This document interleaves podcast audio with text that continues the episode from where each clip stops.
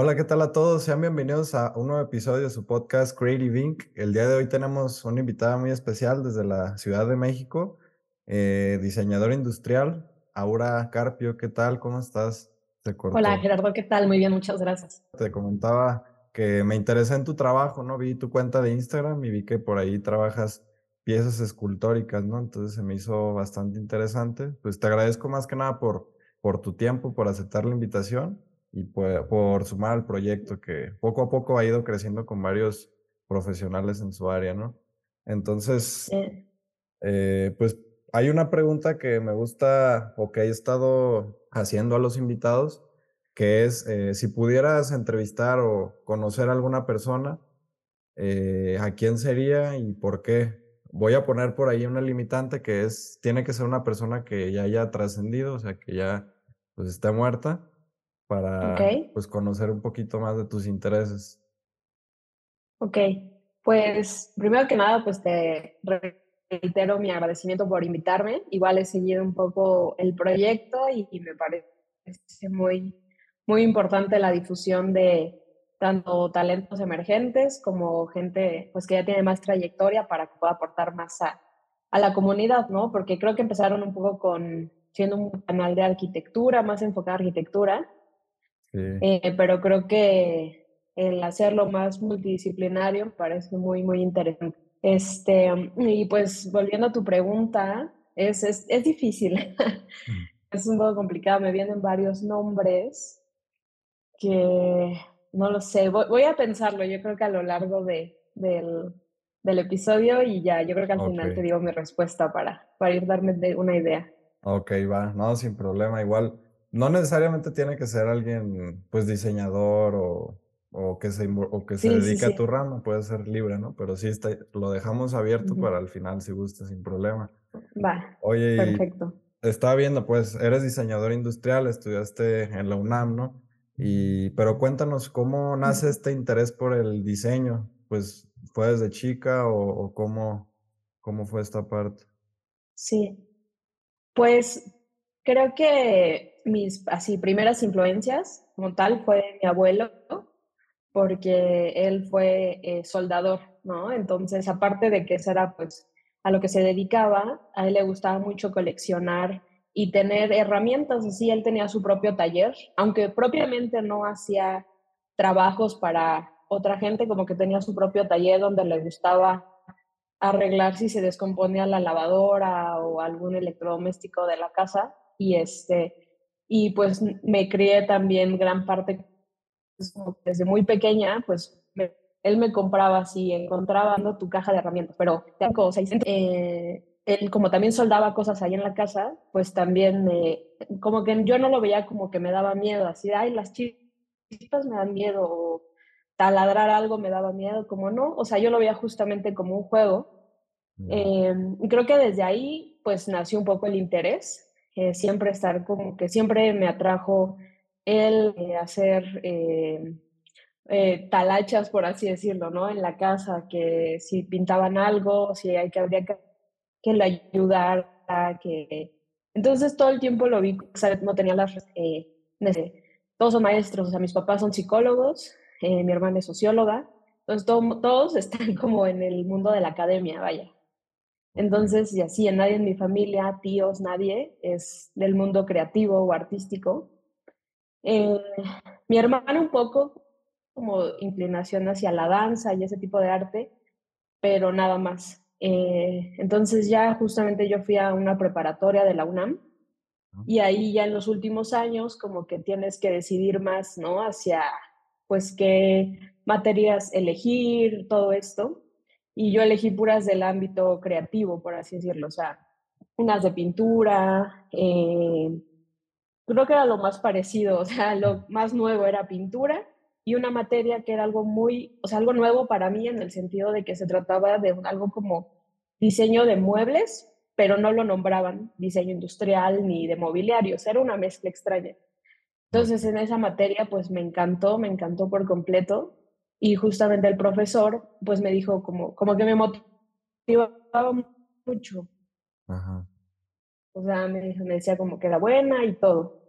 Y ya, y después de eso, eh, pues yo todo ¿no? Entonces yo pensé por un momento en irme a la FAD, que es la Facultad de Arte y Diseño de la UNAM, eh, porque pues sabía que ahí había materias, bueno, carrera artística como de pintura, eh, artes plásticas, pero no estaba tan metida como para, para tener una visión muy clara, ¿no? Entonces, la UNAM, en ciertos, ya la universidad, da ferias, ¿no? O sea, de eh, como puertas abiertas, entonces las carreras dan así como, pues, ¿qué hacen en cada carrera? Y mi mamá en ese momento estaba haciendo un doctorado en Ciudad Universitaria, que es como el campus central de la UNAM, y se enteró y me dijo, ay, pues mira, hay algo que se llama diseño industrial y está ahí en el campus central, ¿por qué no lo ves? Yo creo que te puede... Y fui y pues sí, o sea, me enamoré totalmente. El, el, centro se llama Centro de Investigaciones de Diseño Industrial, eh, que entras con un pase indirecto. O sea, entras, tienes que tomar un año primero en arquitectura, en tronco común, y luego hacer otro examen y muchos, este, son muchos filtros para entrar ahí porque es un centro de investigación. Entonces, pero bueno, desde que me enteré que existía el CIDI, así se llama, este, pues me enamoré porque justo tenían como sus, sus clases eran de este, cerámica, maderas, metal, eh, su exhibición era de muebles, no, a mí me voló la cabeza, o sea, como que yo dije, creo, ¿cómo que esto existe, no? Sí. Eh, y ya, pues entonces me enfoqué en todo eso, porque pues había muchos filtros para entrar. Te digo, tenías que entrar en arquitectura, pero en ciudad universitaria, porque la UNAM da arquitectura en otras este, sedes, pero tiene que ser la de eh, ciudad universitaria. Entonces ya de ahí pues me quedé, pasé el año de arquitectura, apliqué porque tienes que hacer un examen práctico que le llaman una repentina, ¿no? Que tú llegas y te dicen, a ver, tienes dos horas para diseñar este, una repisa. Y pues ya, o sea, es como un examen práctico, también te hacen una entrevista, te piden un portafolio, que pues en esos momentos ya parece que es casi un, este, una especialidad, porque pues tú vas entrando, o sea, no tienes en teoría experiencia, ¿no?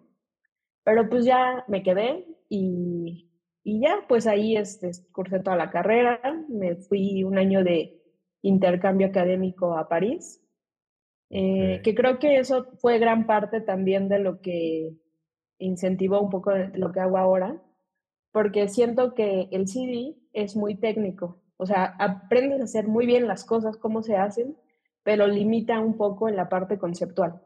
Y justo la escuela en la que yo estuve en París era todo lo contrario, o sea, a mi parecer, eh, era muy pobre en cuanto a lo técnico, pero conceptualmente era así una locura. O sea, los proyectos que proponían, o sea, como que no los limitaba el hecho de, ¿y cómo se va a producir, no? Y en el CD, primero, primero ve cómo lo vas a producir y luego ya te imaginas algo. Entonces yo creo que ese, ese mix entre algo muy conceptual y algo muy técnico fue parte de lo que pues de lo que me hizo un poco forjar lo que trabajo ahora. Ok. Em, ya después de mi intercambio regresé, terminé, pues ya me titulé y todo, eh, y entró la pandemia. Eh, entonces, mi última, sí, última, última clase de la universidad, pues la tomé en línea. Y de hecho es una clase que se llama Objetos Mesoamericanos. De hecho es una clase que como que todo mundo le aburría y sonaba muy aburrida, pero a mí me encantaba, ¿no? O sea, porque justo como de todos los objetos de esa época, era realmente ver qué solucionaban, qué hacían. Entonces, el último ejercicio era proponer un objeto con, pues, características, digamos, mesoamericanas que habíamos estado analizando, sin caer en un cliché de ponerle grecas a un, a un paso, ¿no? Entonces ahí fue que me gustó mucho y el, proyecto que hice fue un saumador, que de hecho, eh, pues ese primero lo hice en un render y todo, y era un saumador de cobre. Y ya, y este, pues me fue muy bien en la materia, todo, y el profesor justamente me dijo, pues deberías de hacerlo, o sea, ya lo resolviste, deberías de hacerlo. Y pues ya entró, entonces acabé y entró pandemia, Entonces, pues tenía más tiempo libre y aproveché para meterlo a un concurso que actualmente creo que ya no hay ediciones, creo que justo por la pandemia, pero se llamaba el Abierto Mexicano de Diseño. Y, este, y hay un pabellón que se llama Novedades, ¿no? que es justo como para proyectos inéditos y sobre todo para eh, como diseñadores emergentes, diseñadoras emergentes. Y pues yo, como ya tenía el proyecto hecho, o sea, literal de lo que había entregado, pues lo metí y me quedé. Entonces, pues me emocioné muchísimo, pero y se va a exponer en el MUNAL, en el Museo Nacional de Arte, aquí en la Ciudad de México.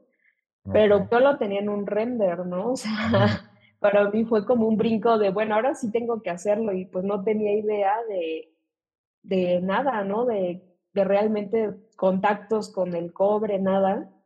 Y pues mi primera idea, como lo había escuchado así antes, era pues Santa Clara del Cobre en Michoacán.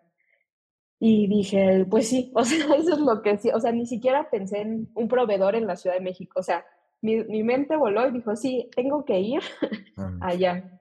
Y ya entonces eh, fui a, a Michoacán y estuve en Santa Clara, pues buscando, porque no es como que estén así los artesanos, hay muchos eh, tiendas y todo, pero pues así de tocar, buscar todo. Y entonces me fueron así, me, de que, ay, no, pues ve con tal y ve con tal. Y justamente conocí a un, artesano con el que actualmente sigo colaborando, se llama Sergio, y le platiqué mi idea y todo. Y pues primero eh, fue muy, fue como, fue interesante, que es algo que a mí me sigue emocionando con cada interacción porque pues es sí romper con, bueno, yo hago esta, o sea, él tiene como su línea de cómo hacer sus piezas, porque él produce pues platos, cucharas, este, algunas lámparas, pero como que ya salirse de eso pues lo asustaba un poco. Eh, y ya entonces, este, y yo no podía de ninguna forma llegar así con un plano, con mil cotas, súper técnico, decirle, a ver, haz esto, porque pues no, no es la misma comunicación, ¿no? Sí. Entonces ya con bocetos y todo fuimos este, elaborando la pieza eh, y ya pues funcionó, es un saumador que es este, pues un porta inciensos, eh, tiene un brazo de, de encino torneado y ya entonces fue como la primera pieza que, que hice como, pues sí, pero en ese momento como que pues sí, era era extraño para mí, ¿no? Porque pues no, no tenía como tal un registro de mi estudio, nada, fue así como de, bueno, pues funcionó esta pieza. Ok, ahí te voy a... Entonces, pues de ahí fue como... Te voy a interrumpir un poquito con unas, una, un, un, par de dudas, ¿no? Y se me hace interesante. Claro, claro. Mencionas en la universidad cómo se enfocaban más en la función y al final como la forma, ¿no? Y, y en París fue todo lo contrario se enfocaban más en la forma y luego en la función y, y, está interesante porque pues al final día te nutriste, ¿no? De, de ambas partes y es parte de lo que vemos, creo, ahorita en tu trabajo, ¿no? Que llevas como la escultura o tal cual, pues no, no, no, tal vez la forma eh, no es lo principal, pero ahorita iremos a eso, ¿no? Y luego, algo que también yo veo con los diseñadores industriales, o por lo menos yo veía cuando estaba en la universidad, es que siempre están experimentando, ¿no? Y creando objetos, pero realmente, eh, ¿a qué se dedica un diseñador industrial? Digo, puedes, puede ser a cualquier área, ¿no? De, de en un ámbito, o cuéntanos sí, sobre Sí, sí, pues como diseñador o diseñador industrial, creo que el campo es muy abierto, eh, porque o sea, muchas veces en la universidad parece que es así como, no, pues puedo diseñar cualquier objeto, ¿no? O sea, cualquier cosa la puedo diseñar. Em, creo que últimamente ha tenido un auge el diseño de servicios o de experiencias, que es un área creo que a la que le ha apostado también, por ejemplo, el CIDI últimamente he visto. En ese caso, pues es como aprendes un, un digamos, un tipo de una logística de cómo hacer las cosas, cómo diseñar, sigues, o sea, varios pasos, ¿no? O sea, el paso uno es investigar. Investigar, primero analizar el problema. ¿Qué te están diciendo? Ya sea diseñar una taza o hacer que, este, no sé, que haya menos gente para una fila en el banco, por ejemplo, ¿no? Entonces, analizas primero el problema, luego investigas, ya sea, si es la tasa, pues a ver, normalmente las tasas tienen un asa, cuánto pesan, todo. Y si es la fila del banco, pues a ver, hay que ir al banco a ver cuánto, por qué se está tardando la gente, o sea, es un proceso de investigación. Y luego ya es hacer como, como que el, el proceso que sigues eh, sirve para resolver muchos problemas, ¿no? De, de diseño. Creo que uno sería que te puedes dedicar al diseño de servicios, de experiencias, que luego ya se va como afinando un poco en diseño de tal vez de servicios como para páginas web, aplicaciones, que ahorita pues hay como un boom en eso. Este, creo que antes, por ejemplo, ahorita siento que no tanto, pero creo que antes se enfocaba muchísimo en la automotriz. O sea, sigue siendo un campo muy, muy grande, pero creo que antes era más enfocarse en el diseño automotriz, ¿no? O sea, casi, casi que si eras diseño industrial y era porque ibas a ser automotriz, ¿no? Eh, pues también creo que tiene ahorita mucho auge la cerámica. Eh, creo que como tal, esos son parte de especializarte en una rama, ¿no? O sea, porque si estudias diseño industrial como tal, o sea, yo puedo ver a compañeros de carrera y ninguno nos dedicamos a lo mismo o hacemos lo mismo, ¿no? Ok. Creo que algo muy común eh, es que cuando terminas la carrera y todo, te metas a algún despacho ya de, de diseño pues de mobiliario o de arquitectura, en el que pues normalmente hacer buenos renders y pues te vuelves más como, como que siento que las primeras etapas después de la carrera son eh, pues que hagas renders o planos, ¿no? Que es como la parte técnica, pero que nadie quiere hacer. Entonces es como pues hacer planos, render o lluvia, eh, boards, cosas así. Entonces yo creo que es un campo muy, muy grande eh, a lo que te podrías dedicar. Sí, sí, yo creo que está muy padre, ¿no? Todas las posibilidades. Y también, este, digo, como arquitecto, yo en lo personal sí me pasa a veces, ¿no? De que veo una casa y digo, oye, ¿por qué no la hicieron de esta forma? O, o no sé, otras propuestas. Me imagino que como diseñador ves, no sé, objetos, este, o cualquier cosa que vayas viendo en tu día a día y, dices, oye, yo lo podría hacer mejor o estaría padre, sí, o etcétera, ¿no? Pero está interesante, ¿no? Y es creo que una labor también muy artística, ¿no? Te limita a a simplemente pues hacer algo con un material. Y hablando de esta parte de, de, dejar la, la, universidad y empezar en un mundo laboral, eh, cuéntanos un poquito cómo fue tu experiencia o esta transición de universidad y ya cómo empezar a involucrarte en el ámbito laboral o desde cuándo fue esta parte. Sí, pues mira, cuando antes de que yo me titulara, pues te piden varios, varios trámites ¿no? Con el servicio social y eh, prácticas profesionales. Eh, de mi servicio social, yo fui adjunta de eh, diseño 1, que es la clase como de primer semestre cuando entras al CIDI, es como donde llevas, es como la más pesada y la más importante porque es con la que llevas más tiempo y la que, pues sí, es como donde llevas un proyecto importante. y en mis prácticas profesionales, estuve en un despacho de diseño inmobiliario que se llama... Eh, ellos se enfocan mucho en, en, trabajos con maderas, pero maderas protegidas, es así un súper despacho ahí, también te lo recomiendo muchísimo. Creo que han tenido premios justo de, de premios de arquitectura, porque también se enfocan mucho en el interiorismo. Eh, eh, uno de sus socios son los socios fundadores, uno se llama Daniel Romero y otro se llama Emiliano Godoy.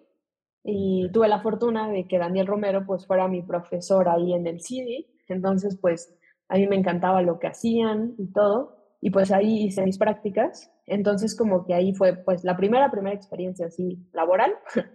fue ahí, ¿no? Em, eh, hacía proyectos muy pequeños, o sea, justo pues porque estaba de practicante, pero como que ahí me dio una idea de pues lo grande que puede ser un, un despacho, ¿no? O sea, que no solo es el área de diseño como tal, sino que involucra también a arquitectos, a contadores, a todos los que llevan del área de producción, porque es un despacho que aparte del despacho tiene la fábrica, entonces también producen. Entonces, como ese fue mi, primera, mi primer acercamiento. Eh, ya posterior a eso, eh, a trabajar otro despacho, otro diseñador. Ese, como fue justo en la pandemia, era muy peculiar porque el trabajo fue pues a distancia, ¿no? Entonces, eh, pues yo los proyectos como renta, cotización, o sea, era todóloga, okay. básicamente. Entonces, pues así hacía mood boards, todo eso. Entonces, pues ese fue como, sí, te decía que trabajaba, trabajaba con diseñador y fue a distancia, entonces yo veía así como, pues los planos, renders, eh, bajaba briefs para clientes o armaba la presentación para, para mostrarla a los clientes y todo. Eh, entonces fue un trabajo, ahí estuve un año, fue un trabajo muy, o sea, aprendí muchas cosas que me gustaban y que no me gustaban, ¿no? Entonces, realmente después de ese trabajo fue como un burnout de, del tipo de, de trabajo que tenía ahí. Entonces, renuncié, eh, o sea, te digo, pasó un año, renuncié y dije, bueno, ah, pero bueno, a la par nunca había, nunca pues yo seguía diseñando piezas, ¿no? O sea, por ejemplo, esto del saumador que hice, pues como que primero lo dejé ahí en stand-by, pero luego, pues dije, pues creo que puedo hacer algo y me gustó y entonces como que, pues a la par de que trabajaba con este diseñador, yo seguía como haciendo mis piezas. Okay. Entonces, justo en así, o sea, yo creo que como antes, de hecho, de empezar a trabajar ahí, eh, ya había diseñado la primera pieza de mar de cobre eh, que es como mi pieza como inaugural, o sea, la, como ahorita más representativa, digamos. Eh, entonces, como que ya, ya que renuncié en este trabajo, dije, bueno, voy a tomarme dos meses para, un mes para como alivianarme, para enfocarme en los proyectos así como personales que tengo y ya vuelvo a buscar pues otro trabajo, o sea, como igual, ¿no? En algún despacho, en algo así. Okay. Eh, y también creo que es importante decir que pues eh, los salarios creo que generalmente no son tan buenos, ¿no? O sea, y más cuando empiezas, o sea, creo que por el tipo de trabajo que es y tan exigente y el, la paga creo que son muy bajos. Este, Entonces como que era una mezcla de esos sentimientos. Y pues ya en ese mes que se supone que me iba a tomar para como reorganizar mi vida y darme un respiro, pues me animé a, a sacar la pieza de mar de cobre y pues fue una locura, ¿no? O sea, realmente yo no me esperaba que, que tuviera tanto, tan buen recibimiento. Y pues realmente ese mes ha seguido hasta ahorita, o sea, ese tiempo que iba a ser un mes ha seguido y, y ya, o sea, en realidad ese fue como mi único y primer trabajo. Ok porque después de que renuncié le metí con todo ya las piezas, como vi que les empezó a ir muy bien, pues, pues de ahí, o sea, de, de ahí ya decidí hacer más piezas y ya ir formalizando cada vez mi, mi estudio. Ok, ok, está bastante padre, ¿no? Interesante. Al final del día no fue nada planeado, todo fue pues muy, muy espontáneo, eh, incluso improvisado, ¿no? Pero pues digamos que no estaba improvisado porque pues tú te estabas preparando desde antes me imagino que, pues, sí, como diseñador buscas poder hacer lo que tú quieres, ¿no? Tu arte, ¿no? Al final del día. Y pues en un, a lo mejor en un despacho, en algún estudio, pues sí te ves limitado a producir lo que ellos necesitan, ¿no? Y de hecho, esa, esa era otra pregunta, ¿no? De, ¿En qué tanto el cliente te limita para un diseño o no? ¿O crees que no sea? En el caso del despacho, ya lo, pues, o sea, si a mí me contratan para algún despacho como diseñadora o como si fuera a trabajar eh, eh, para ellos. Sí, como, pues, diga, cuando estabas en, el despacho, digamos. Hace... Pues yo creo que trabajando como para alguien, o sea, de que te contrata y eres así, de que trabajas en cierto horario y todo, creo que eh, más que limitarte, creo que lo que yo creo que como creativos y creativas es más frustrante es que lo que sucede es que pues aunque tú tengas la mega idea y el super diseño, pues el crédito nunca va a ser para ti, ¿no? O sea, el crédito siempre es para el director creativo, la, o sea, la, la de la empresa, la del despacho, ¿no? Y creo que es algo que, o sea, es pues frustrante, ¿no? O sea, a fin de cuentas, porque creo que justo nuestra, en este mundo creativo, de repente, pues parte de que sea creación tuya es lo padre y lo emocionante muchas veces, ¿no? Entonces, este, creo que eso es algo que puede ser frustrante. Más que limitante, creo que, porque a veces creo que las limitantes incluso ayudan, porque cuando te dan libertad creativa, pues de repente es, bueno, pero ¿qué quieres o de qué color, no? O sea, ya en esta parte que, pues yo soy la, la diseñadora, pues de mi estudio, eh, creo que me dan mucha libertad creativa, porque creo que en el, las piezas que hago, justo está en ese limbo entre pues pieza de arte y tienden a ser más libres mis, o sea, cuando me contactan es más bien como que me dicen una idea de, bueno, quiero un, a una luminaria para el exterior y que se encobre en este acabado y ya tienes libertad y ya. Entonces, eso se me hace, se me hace muy interesante y se me hace, se me hace bueno. O sea, creo que siempre es muy bueno tener así, bueno, qué material, medidas, cosas básicas para irte guiando, pero pues en este caso esa es mi, mi libertad creativa. Ok, ok. Oye, y en el caso de, de Mar de Cobre, bueno, el interés en, en, en, el uso del cobre nace a partir de, de tu proyecto, ¿no? De, de, las culturas mesoamericanas, sí, ¿verdad? Sí, sí. Ajá. Sí, ese fue como el acercamiento al cobre en general, como que, sí, en realidad antes nunca, o sea, ya había trabajado con metales, justo en la carrera y así, este, ya había trabajado con ellos, pero realmente a mí lo que, yo siempre decía que a mí me encantaba la madera, o sea, que yo iba a hacer algo de madera y las maderas, y hice varios proyectos y piezas de madera, eh, pero siento que terminaba siendo más convencional, ¿no? o sea, la mesa de centro o el buró o la credenza, pero terminaba pues encasillándolo en, bueno, es la credenza como estas 20, ¿no? Sí. Eh, pero creo que sí, a partir de que vi las bondades del cobre y que, me, o sea, el estar en el taller ahí en Michoacán, eh, cómo se funde, es que, es que aparte ese es un, un, tema interesante porque el cobre que, que utilizamos es, es recuperado. O sea, en el sentido de que también creo que es muy importante actualmente tener, ser conscientes del impacto ambiental de todo lo que hacemos, ¿no? De nuestra huella de carbono, todo. Entonces, pues parte de los metales, pues es un mundo que es súper tóxico, ¿no? O sea, que es muy contaminante. Entonces, eh, pues también estando allá me di cuenta que pues muchos talleres tenían mucha merma, ¿no? O sea, todos los talleres que producen ahí, merma de, de cobre. Entonces, lo que hicimos fue justamente recuperarlo, o sea, coleccionarlo, o sea, irlo recolectando, perdón, o sea, porque para ellos es basura. Entonces ya lo juntamos y lo fundimos para hacer pues un bloque soto, o sea, se vuelve un bloque enorme y a partir de ese bloque hacemos las piezas, o sea, de tal forma que pues es una forma, ¿no? De poder reducir un poquito el impacto de ya de no estar generando o buscando cobre virgen, por así decirlo, ¿no? O sea, lo recuperamos a través de esa merma.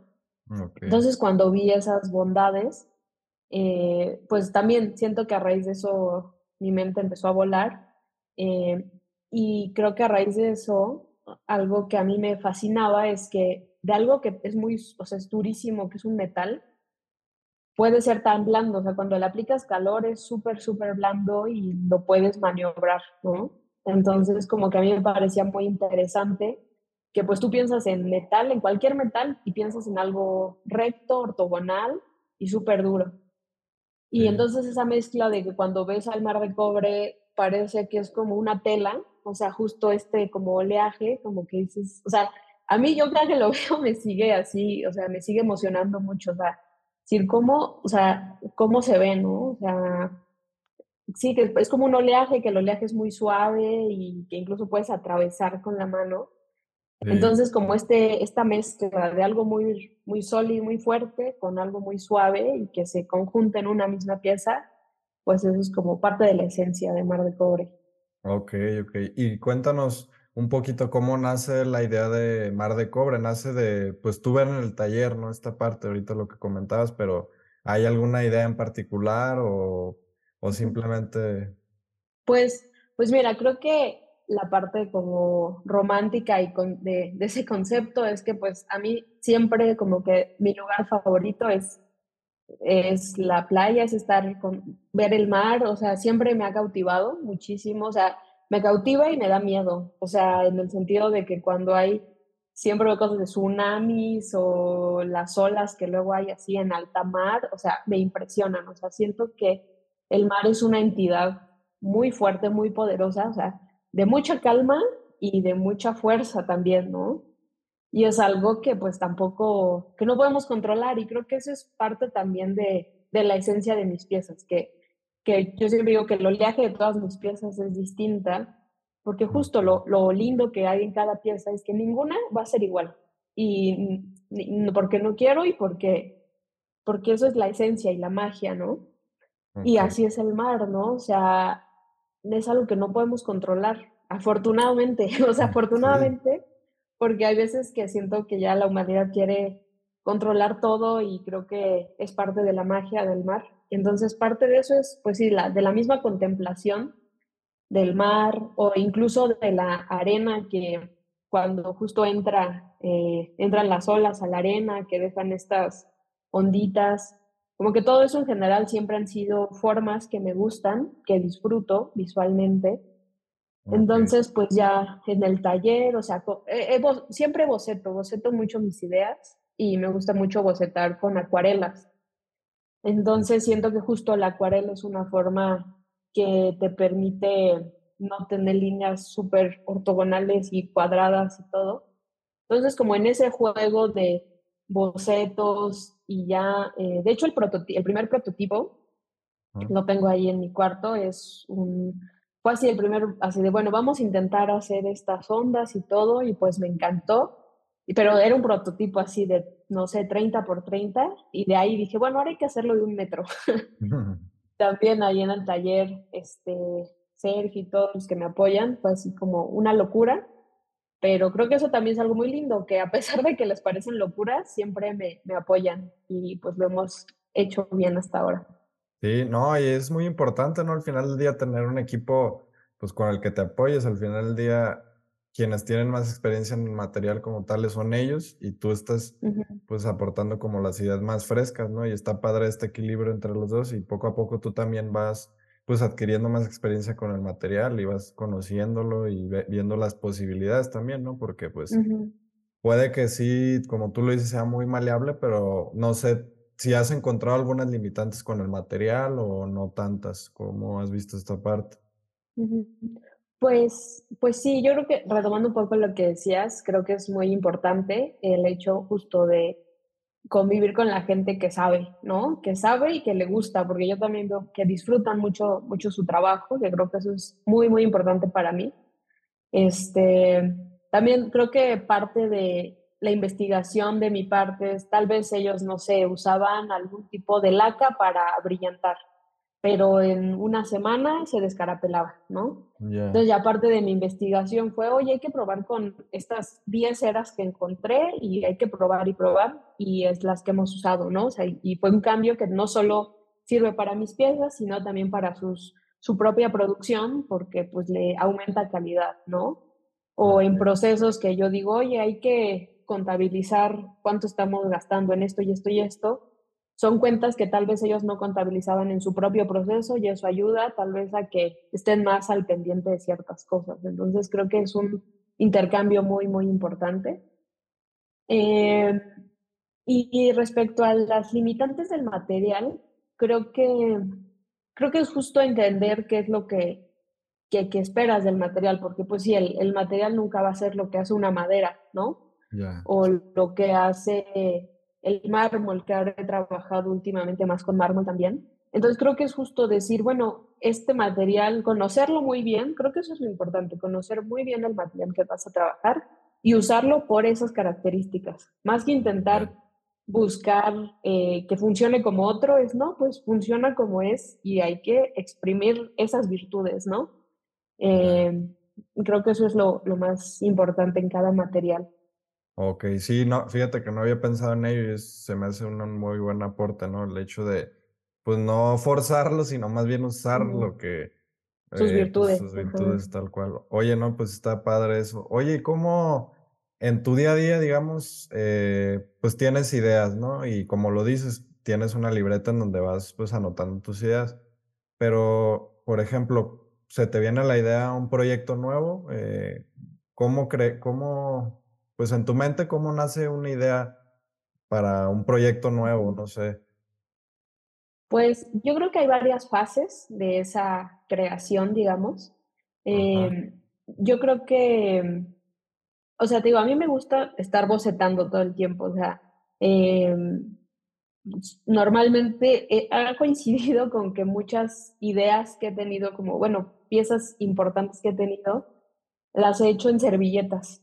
De hecho, una pieza que tengo, la tengo, de hecho, una servilleta enmarcada, porque siento que es el momento más como la primera idea, ¿no? Entonces, es la primera idea y muchas veces es la que se queda, ¿no? Entonces, también me gusta conservar esos momentos de, de creatividad, por así decirlo. Eh, y sí, por ejemplo, hay veces que, pues que sí, que no, o sea, normalmente no me gusta forzarlo así como de hoy voy a generar una idea. Es no, o sea, sobre todo en mis colecciones, o sea, cuando son proyectos comisionados para algún, eh, pues algún cliente que me pide, como ya tengo una línea de trabajo, una idea de qué es lo que necesitan y todo, pues sí, me siento y, y boceto y diseño y todo pero cuando son para mis piezas de, eh, de mi propia línea, de mi propia colección, pues sí, o sea, es más eh, boceto de repente. Te digo, me gusta mucho hacerlo con acuarelas. Entonces hay veces que sí, que puede ser que un día haga así, no sé, 15 bocetos y otro en que pasen dos semanas y no, no, no, no haga una acuarela, ¿no? Pero siempre estoy este, dibujando. Entonces, por ejemplo, eh, hace, yo creo que hace como un, mes, en esta serie de acuarelas que hice, generé un par de ideas que me gustaron mucho, pero pues la dejé reposar un tiempo y ahorita de hecho pues ya la fui puliendo. Entonces después de ese como momento creativo más libre de acuarelas, ya lo asiento más a un, bueno, me siento en la computadora, hacía con, en el programa, no sé, en Rhinoceros para sacar medidas reales, ¿no? O sea, decir, bueno, a ver, esto va a medir y pues aparte como funciona el, el cobre y más el que hago más que es doblado, pues si tú, no sé, haces una eh, tira de un metro, pero los dobleces te van a llevar espacio, ¿no? Entonces hay que calcular cuánto se va a reducir esa pieza o cuánto tiene que ser si la quieres de un metro, ¿no? Entonces como que ya ahí me paso más a la parte técnica de cuánto necesito, cuánto tiene que pesar esa pieza, o sea, cuánto cobre se va a utilizar, como ya esas partes técnicas y ya que las tengo asentadas, pues ya voy, no sé, al taller ahí en Michoacán, les, les platico otra vez mi locura de, a ver, vamos a hacer esto. Y ya, normalmente muchas veces uh, un, uno de los personas con las que trabajo casi siempre me dice que no se va a poder y el otro siempre me dice que sí se. O sea, como que a veces siento que me da el avión. Ya. Porque muchas veces dice, ah, sí, sí. Y ya, entonces es un ahí probar. Eh, y así, entonces, por ejemplo, cuando pues empiezas que tengo que trabajo con mármol, pues es con otro eh, proveedor, ¿no? Entonces también es ahí ir, explicarle y decir, a ver, vamos a hacer esto, como ves, y siempre, pues también para mí es muy importante que me digan como si sí se puede y por qué sí se puede, o si no se puede, por qué no, ¿no? O sea, para entender y mejorar el proceso. Okay. Entonces, ya de ahí también, eh, pues ya es como producción de prototipos. Y ya si me gusta, como que siempre hago una pieza para mí, para ver qué me gusta, qué funciona. De hecho, pues las cuelgo siempre para ver que no se vaya a caer, que funcione, ya que vea que resiste todo, pues ya, doy luz verde. Y de hecho ahorita justamente ya están en producción como unas nuevas piezas que voy a sacar. Ah, Yo creo que saldrán en, en, un mes, más o menos, dos meses. Ah, súper bien. Oye, y vi también el, bueno, varias piezas que tienen, ¿no? Unas que me gustaron también fue Antonia y Teodora, que son unas mesas auxiliares. Cuéntanos, eh, sobre ellas. ¿Cómo, primero, cómo nace el nombre o primero nace la pieza y luego el nombre o, o por qué este Pues nombre? sí, pues fíjate, ese proyecto también me gusta mucho porque es en colaboración con un colega eh, que se llama Jaso Romero, también es diseñador industrial. Y, y pues de hecho él, él me buscó porque salió la convocatoria de, un, de una exposición que se llama, bueno, del Design Week México, ya, en la sección de inédito, que justo es también para talentos emergentes y piezas inéditas.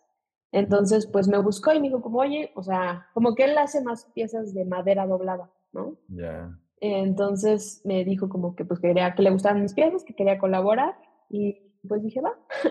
Entonces ya eh, también, pues él también, yo tenía una agenda apretada, él también, entonces como que las reuniones que teníamos que eran en Zoom también, porque él está en Monterrey, tenían que ser así súper, eh, mm, pues funcionar muy bien, o sea, así de dos horas y tenemos que darle con todo, ¿no? Entonces, pues ya de ahí fuimos, eh, como que era lo que nos gustaba, que los dos trabajábamos con materiales que convencionalmente no se doblan y esto es justo lo bonito es que ambos materiales convergen así, ¿no? guau, Entonces ya generamos esas piezas y justo las, como eran, pues sí, son dos mesas hermanas, queríamos, teníamos como desde el inicio muy claro que queríamos nombres, o sea, como que fueran hermanas, como, como que fuimos generando una historia, ¿no? De que queríamos que fueran hermanas y aparte queríamos que tuvieran nombres de mujeres que se sintieran poderosas, eh, pero sobre todo como esos nombres de señora de abolengo, o sea, así de que a decir, la señora grande, de, que tiene como joyas y que le gusta vestir bien y, y como, como que sentimos que eso es parte de las virtudes del cobre, ¿no? Que muchas veces usaron como joyería. okey. Entonces, como que de ahí nace, nace ese concepto. Ok, está, está padre, está interesante también. Y el hecho de colaborar también con otros artistas, o sea, pues hace que la pieza pues todavía como que tenga un plus o sobresalga más, ¿no? Porque hay como varias eh, intenciones y, y qué mejor que aquí, ¿no? Que pues que como dices, se abrazan ambas técnicas, digamos, y, y ofrecen una pieza bastante bonita, la verdad. Oye, y si tuvieras que darle un nombre a tu proceso de diseño, digo, no quiero limitarte, pero es una pregunta que se me hace interesante como para conocer a cada artista. eh, si tuvieras que darle un nombre, pues, ¿qué nombre le darías a, a tu proceso de diseño, ya sea con un par de palabras? Ay, yo creo que, eh, pues, a ver, es que es peculiar porque yo siempre siento que mis procesos de producción creativos, todos son muy caóticos, Ok, pero, pero peculiarmente y justamente la gente como que no me percibe así, o sea, más bien me percibe más ordenada y todo, pero yo siento que luego no son tan ordenados, entonces tal vez diría libre, o sea, porque nunca, nunca me limito y tampoco nunca me presiono, o sea, no me presiono ni a hacer mis piezas, ni a, no, o sea, como que siento que es muy libre, o sea, tanto en las técnicas que uso para bocetar, para los programas que uso, como que me gusta mucho experimentar, tal vez, en técnicas de sí, incluso en el mismo cobre me gusta experimentar experimentar, que creo que eso es partes de las parte de las virtudes de del cobre que puedes experimentar mucho. Entonces, creo que diría libre. ah, ok, ok, súper bien. Oye, eh, ¿y dónde podemos encontrar tus, pues, tus piezas, digamos? ¿Tienen ahí y también hacen exhibiciones o, o cuéntanos sobre ello? Pues mira, actualmente, lo o sea, normalmente los todos los proyectos y todo es a través tanto de mi página web, que es auracarpio.com. Normalmente me me contactan mucho por mi Instagram, que igual es auracarpio. Eh, y actualmente estoy también vendiendo en 2 galerías, eh, una es en Nueva York, que se llama First Dips. Es igual como que está en línea, pero como que la sede está en Nueva York, y otra que la sede está en Copenhague, que se llama Adorno. Eh, entonces, ambas pueden ser, y es como, pues tienen su e-commerce, entonces a través de ahí. Y, y pues normal, a veces he expuesto como en ciertas galerías, y, pero esos son más eh, itinerantes, digamos. ya, okey. ¿Y sí te interesaría como estar presentando más tu trabajo en este tipo de galerías o prefieres seguir trabajando así? Eh, pues yo creo, en mi experiencia sí, sí me ha gustado mucho. He expuesto en México, en el Design Week, en Milán. Este, entonces, sí, creo que es parte de, de hacer mucho networking, es parte de que conozcan el trabajo. Eh, me gustaría seguir exponiendo en Milán, tengo miras exponer ahora en, en París tal vez. Eh, sí, creo que eso, eso me ha seguido motivando y creo que por ahí voy a seguir también. Órale, para estar al pendiente y pues ahí visitar también lo que está próximo, que comentas en un mes van a salir nuevas piezas. Y, y nada, no, pues nada, este, no, no sé si quieras comentarnos algo más, algo que nos haga falta. Mm, pues no, o sea, igual agradecerte el espacio, creo que espacios así son los que valen la pena para compartir, comentar. Eh, también creo que la difusión ¿no? creativa es muy, muy importante porque es la forma en la que conocemos otros artistas, otros enfoques, y creo que hay muchos enfoques muy importantes que, que conocer y que eso mismo nos nutre, ¿no? Como creativos, creo que es parte de nuestras noticias, ¿no? En vez de así ver todo el tiempo qué se está haciendo en museos, en exposiciones, en podcasts. Y pues nada, agradecerte nuevamente y yo súper feliz de estar aquí. No, muchas gracias a ti por el tiempo, el interés y la disposición. La verdad es que me gustó mucho la plática. Me voy con, con varias curiosidades y pues eh, la puerta está abierta para armar otra, otro episodio y platicar a lo mejor de temas más específicos. Podemos armar ahí algo bueno. Entonces, eh, sí, nada. Claro que sí. Igual algo, pues uno de los métodos de aprendizaje que yo tengo, a lo mejor no leo tanto, pero sí me, eh, las pláticas que tengo me enriquecen mucho también. Entonces, yo siento que a las personas que, las personas que lo escuchan, pues también se llevan bastante, ¿no? Entonces, pues nada, agradecerles por haber visto todo el episodio y pues comenten y también escríbanle a Aura ahí cualquier duda que tengan eh, sobre las esculturas que hace. Y nada, Aura, pues te agradezco nuevamente y, y nos vemos en un próximo capítulo de Creative Inc. Pueden buscarlo en Spotify, en YouTube y ahí están al pendiente de, los demás proyectos. Nos vemos. Bye. Bye.